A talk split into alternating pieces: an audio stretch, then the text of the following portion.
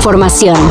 Titulares nacionales, internacionales, música, cine, deportes y ciencia en 5 minutos o menos. Cafeína. La agencia de noticias de Sputnik publicó el fin de semana que México y Rusia iniciaron un acuerdo de cooperación espacial en el que, entre muchas cosas, se permitiría instalar en el país un sistema de navegación satelital. Ándale, AMLO apoyando a Putin espera a los gringos, pensaron muchos. Sin embargo, el gobierno mexicano ya salió a aclarar que dicho acuerdo es solo para la investigación del espacio con fines pacíficos. Y es más, ni siquiera ha entrado en vigor. Y cuando lo haga, no se permitirá la instalación de ningún sistema ruso. Aunque en el Kremlin digan que sí.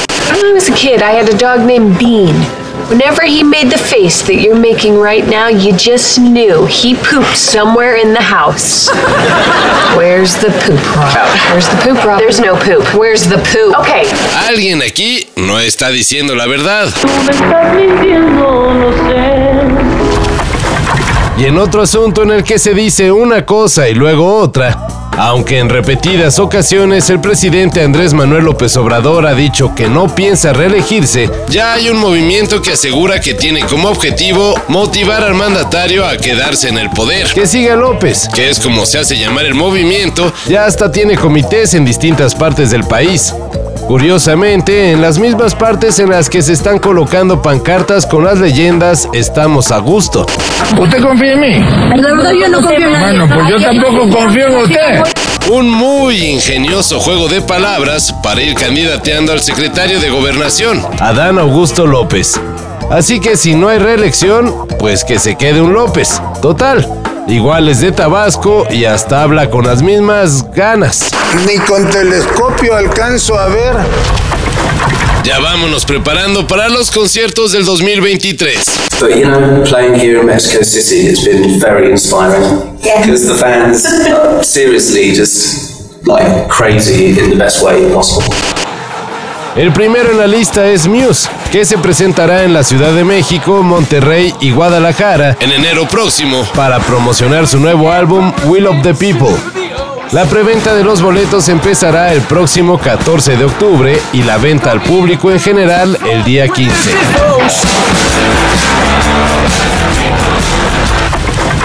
Quedó lista la liguilla. No puedes frenar a la América que dices, ah, el torneo que está ganando no vale. Porque sí se vale, lo están sí regalando. vale. No, José Ramón. Lo va a ganar, Paco, jugando muy bien el lo fútbol. va a ganar. Te veo muy ver, espantado. pero Te veo espantado por el América. Luego de los trepidantes partidos del repechaje, los juegos de cuartos de final de la Liga MX serán así. Tigres contra Pachuca, Santos contra Toluca, Monterrey contra Cruz Azul y América contra Puebla. Ni modo, nos quedamos sin clásico porque las Chivas cayeron en penales ante los dirigidos por Nicolás Larcamón. ni con el Chivar, ni con Santander, ni siquiera, no, y menos con los jugadores, no, pero síganles pagando una pinche millonada para que se vayan a chupar a los palenques, ¿eh? Shanti de Corte es una joven de Bélgica que sobrevivió en 2016 a un ataque terrorista de ISIS. Sin embargo, las secuelas mentales que le dejó el evento ya no le dejaron vivir como deseaba, por lo que se le concedió la muerte asistida.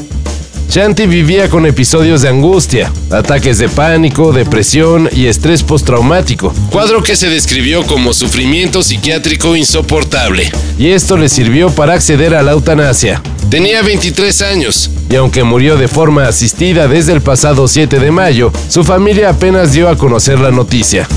El caso, obviamente, ya generó polémica. Todo esto y más de lo que necesitas saber en sopitas.com. El guion corre a cargo de Álvaro Cortés y yo soy Carlos el Santo Domínguez.